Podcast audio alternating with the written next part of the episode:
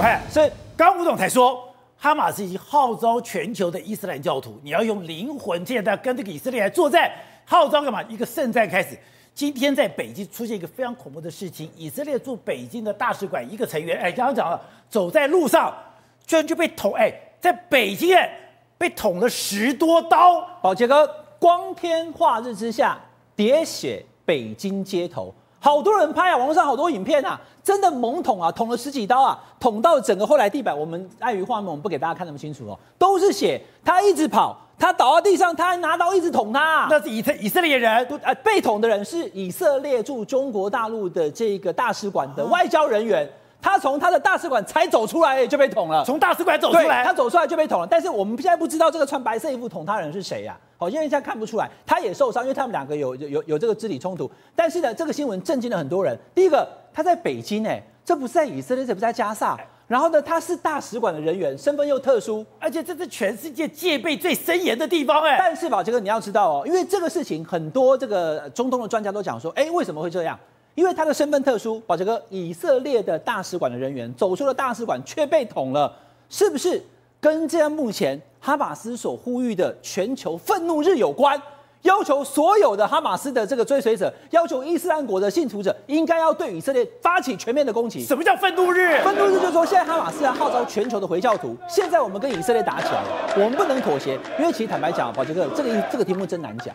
因为站在巴勒斯坦人的角度来讲，他们过去这这么多年以来，他们觉得我们这个整个加萨走廊都是一个露天监狱，我们的医疗用品、我们的食物、我们的水都被封锁，我们是被迫害的，过得很痛苦。对，但是问题是对以色列人来讲，小孩都被你杀了，还被你轰炸五千颗这个火箭弹，对不对？我们怎么能忍？所以彼此非常仇恨，这是一个无解的仇恨。那我就不知道是不是这个北京街头这个这个这个动作，这个喋血，不是他们两个个人恩怨，也不是欠钱干嘛情杀，而是所谓的愤怒日。后续会有报道。我们现在目前不要把这个话讲死。但是呢，居然发生了在北京街头的光天化日下的喋血，而且被砍被杀的，所幸了吧？这个他送医院之后看起来没有生命危险。这个人居然是一个以色列在中国大陆的外交官。好，那刚刚讲的哈马斯当时觉得，哎，你怎么会有这么的的实力？你会发射这么多的飞弹？结果现在我看到媒体报道，还知道哈马斯原来是一个非常有钱的组织。我觉得，你要知道哈，战争最怕飞弹，可是比飞弹更恐怖的是什么？是银弹，因为有钱。他那个战争就会继续打下去，因为大炮一响，黄金万两。是，所以呢，今天呢，打仗其实是打什么？打他的银弹，打他的钱啊。所以哈马斯要是没钱的话，你能打多久呢？宝杰哥一开始我还不了解，哈马斯他不是在加萨走廊吗？那边不是两百万人当中藏了三万的左右的哈马斯的精英分子吗？很穷吗？穷的要命，对不对？有钱吗？不，他居然很有钱。富比士杂志居然他去评比以后发现，你知道吗？哈马斯组织来，宝杰哥，我问你哦，他一年可以赚多少钱？我告诉你，可以赚多少钱？他一年可以赚十亿，而且是美金，那就三百亿了。一年可以赚台币三百亿，我看了也吓一跳，真的假的？结果去看外电报道，发现还是真的。之前富比士杂志还把他评比，他是全世界最有钱的恐怖组织之一。为什么？因为他很会赚钱，他来自很多不同的管道。我看了以后，我也是瞠目结舌。宝杰哥 确实厉害哈。再次跟大家强调，加萨走廊的这些平民都很穷苦，可是哈马斯很有钱，而且他赚钱有方。他干嘛呢？他比我们都早更厉害，早就去买比特币了。所以呢，他有比特币，每一年都有四千一百万的收入。而且比特币呢，它现在目前是一个筹资管道，再加上它是一竿子狗。比特币除了有钱之外，它也正好避开美国的追踪对它的封锁，因为很多户头都被封锁、被冻结了。可是他透过比特币，第二个呢？有一个所谓的天课，就是哈马斯会跟所谓的信众他们讲说，你们要给钱，因为这个东西不是给我们，也是给给这个这个真主的。所以呢，其实他们把钱给了以后，钱用去哪里？很多人怀疑说，是不是也就在哈马斯的他使用上面？再来，哈马斯厉害了，哈马斯会炒房地产。哈马斯呢，在很多的国家，包含了相关土耳其、阿拉伯、阿尔及利亚，买了很多的房地产，曾经一年赚五亿美金啊。所以呢，他的钱做房地产，啊，所以呢，他赚房地产，他用比特币，而且他有很多的这些斗内，包含了伊朗啊，包含了他信众给他的钱，一年平均十亿美金，三百亿台币。所以呢，其实我刚刚讲，看画面也觉得难过啊。哈马斯的干部们，他们的生活都非常的优渥，你看飞机很好啊，私人飞机，私人飞机也很好。但是呢，哈马斯，你说哈马斯的领袖哈尼亚，他有一个私人飞机，对，他有私人飞机，而且呢他的生活其实非常优渥。但是呢，哈马斯这个组织有钱。可是整个加沙地区还是跟观众朋友了解哈，加沙地区的这两百万人其实过得非常贫苦，他们被封锁在那一块小小的土地上面。那么现在发生了这么多战争，也就是因为这样的关系，当以色列全面攻击的时候，很多西方媒体也在质疑说，你们在追逐哈马斯要歼灭他的同时，如何能够不要误伤到平民？这也就是现在目前这场战争看起来最麻烦的地方。而且现在还出了很多资料，哈马斯很会因地制宜，所以重点来了哈，宝杰哥。在这个七天之前，因为明天马上就是第七天了。十月七号的时候，五千颗的火箭弹一直打过来，那以色列马上起他的铁穹系统，对不对？他就去拦截，但是其实他拦得不错了，拦了百分之九十几。可是呢，还是有很多就炸下来的。那你知道这五千颗的火箭弹，后来才知道，我刚刚讲哈马斯有钱，让他很惊讶，对不对？哈马斯就地取材，像马盖先一样，他的火箭居然是水管做的。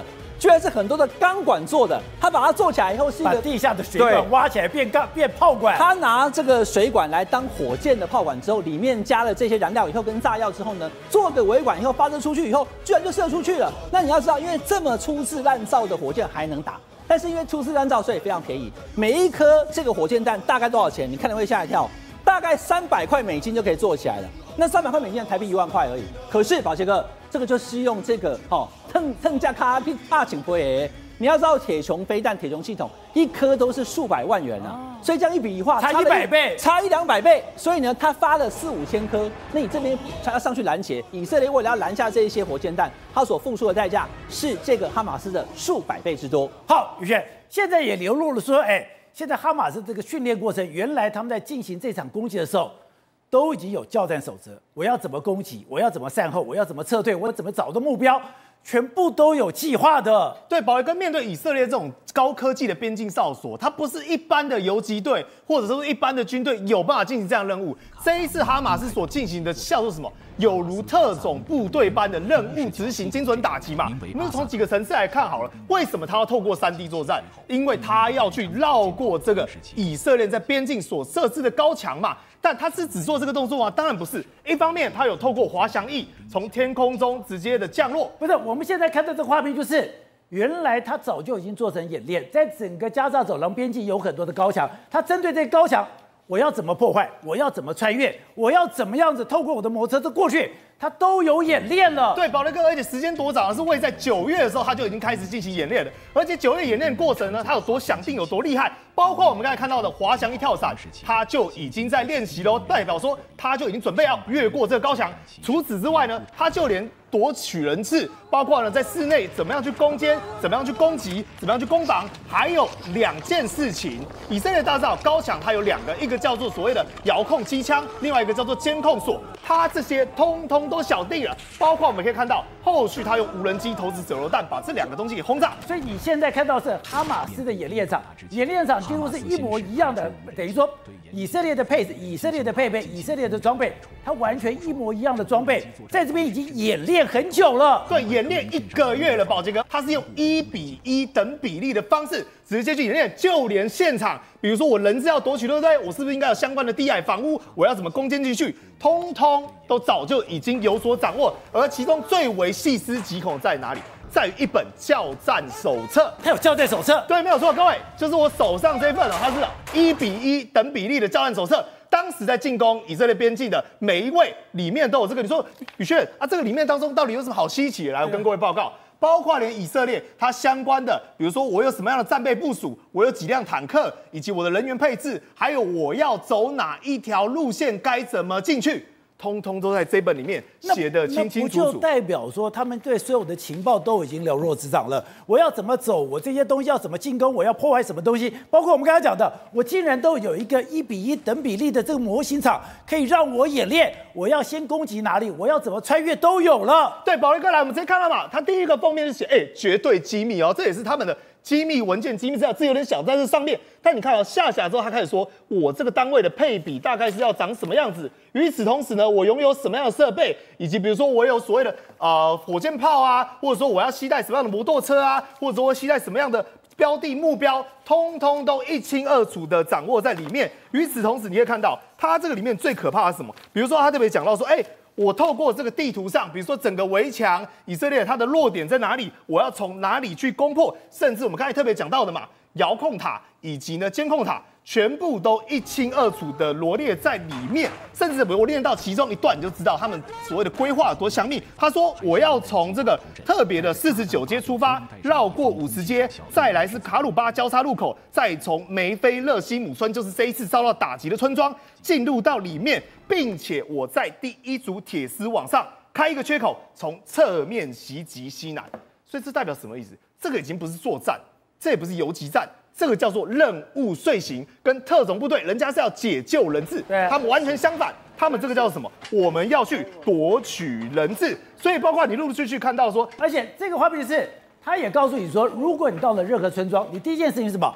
把监视器先给拆下来。把监视器拆下来，哎，都表示每个村庄哪里有监视器，他们都有资料了。对，没有错。而且他掌握的是叫做一清二楚哦，甚至是我刚才手上拿了一份叫做清单列表，但他还有一个更厉害的，就是说他连到底以色列部队几，比如几点几分。好，那我们看到这个画面非常有意思是，是这个也是他们演练的一个目标。演练目标为什么？我把这个墙给炸掉，墙炸掉我就怎么进去吗？没有，我墙怎么进去？我在底下怎么铺铁板？铁板铺了以后，我就让我的摩托车怎么样冲进去？他们都有叫战守则的。对，没有错。包括你怎么样去爆破这个墙，他都有事先演练，因为他知道它分成两层嘛，有铁丝网的部分，有水泥墙的部分。一方面铁丝网要拆除，另外一方面呢水泥墙用爆破的方式。与此同时，他就连原本该要用几辆机车安排在里面，以及如何去行进，如何去往前走向，这些机车部队，通通都是在计划里头。更恐怖的是什么？他们还知道对方的弱点是什么。过去大家是不是看到？他们知道以色列的弱点是什么？知道以色列弱点是什么？而且是每一样。